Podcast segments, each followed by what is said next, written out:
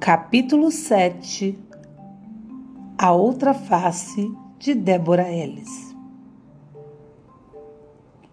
Na manhã seguinte, Parvana comeu alguma coisa e voltou à rua. Leve o material de escrever e o cobertor de seu pai para o mercado, disse-lhe a mãe. Talvez você consiga ganhar algum dinheiro. Você viu seu pai trabalhar durante esse tempo todo. Faça como ele fazia. Parvana gostou da ideia. Tinha se saído bem no dia anterior. Se conseguisse ganhar dinheiro, talvez até se livrasse das tarefas de casa. Se o disfarce tinha funcionado uma vez, por que não funcionaria de novo?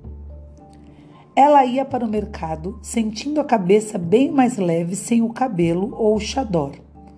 Podia sentir o sol no rosto e uma brisa suave que vinha da montanha deixava o ar fresco e agradável. A bolsa de seu pai ia a tiracolo, a alça cruzada sobre seu peito. Dentro dela estavam as canetas e os papéis de carta, além de alguns objetos para vender. Entre eles, o seu lindo chauar camês. No braço, Parvana levava o cobertor para se sentar. Ela foi para o mesmo lugar em que seu pai ficava.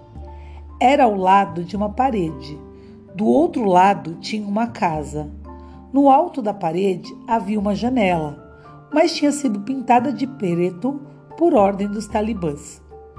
Se ficarmos no mesmo lugar todos os dias, as pessoas vão saber onde nos encontrar e se lembrar de nós quando precisarem ler ou escrever alguma coisa, dizia seu pai.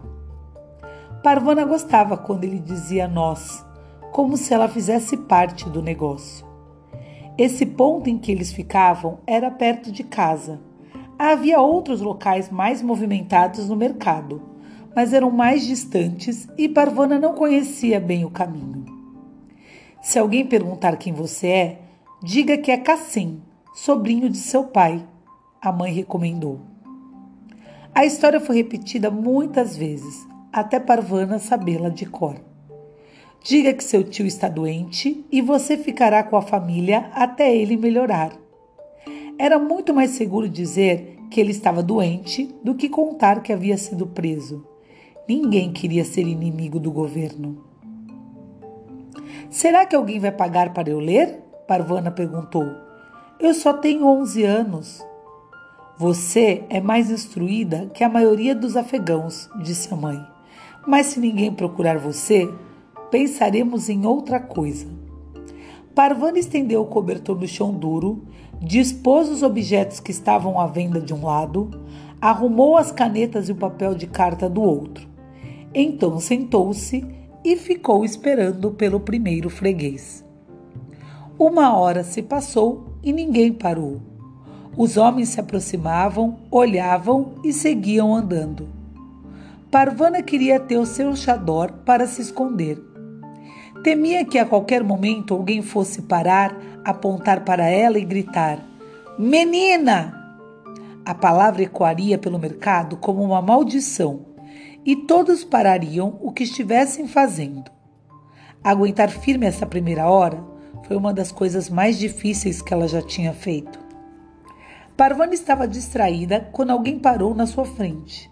Ela percebeu a sombra de um homem se aproximando. Quando se virou, viu o turbante escuro usado pelos talibãs. Um rifle estava cruzado no peito dele com a mesma naturalidade que a bolsa de seu pai estivera no seu. Parvana começou a tremer. Você lê cartas? Ele perguntou em pashtu. Parvana tentou responder, mas não encontrou voz. Então moveu a cabeça afirmativamente. Fale alto, rapaz. Um leitor de cartas sem voz não me serve para nada. Parvana inspirou profundamente.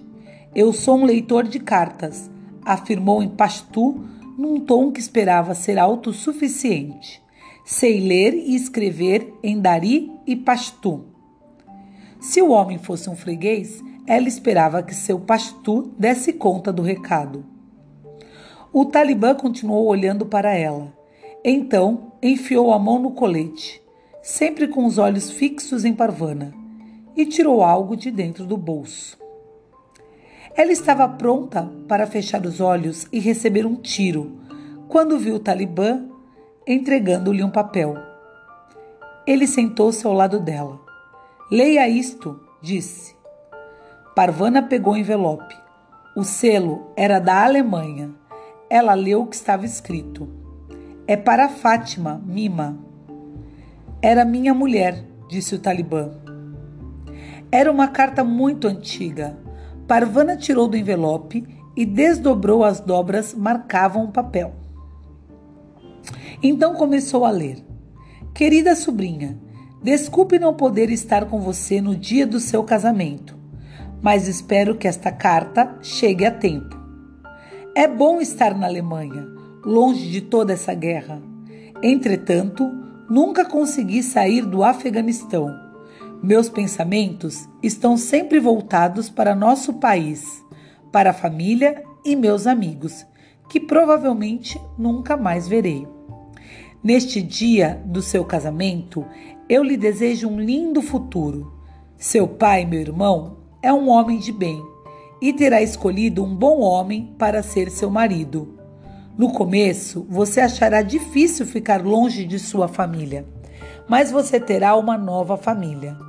Logo começará a sentir-se na sua casa.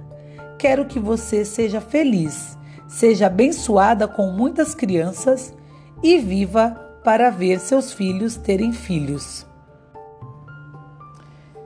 E nós encerramos aqui o início deste capítulo. Até a próxima.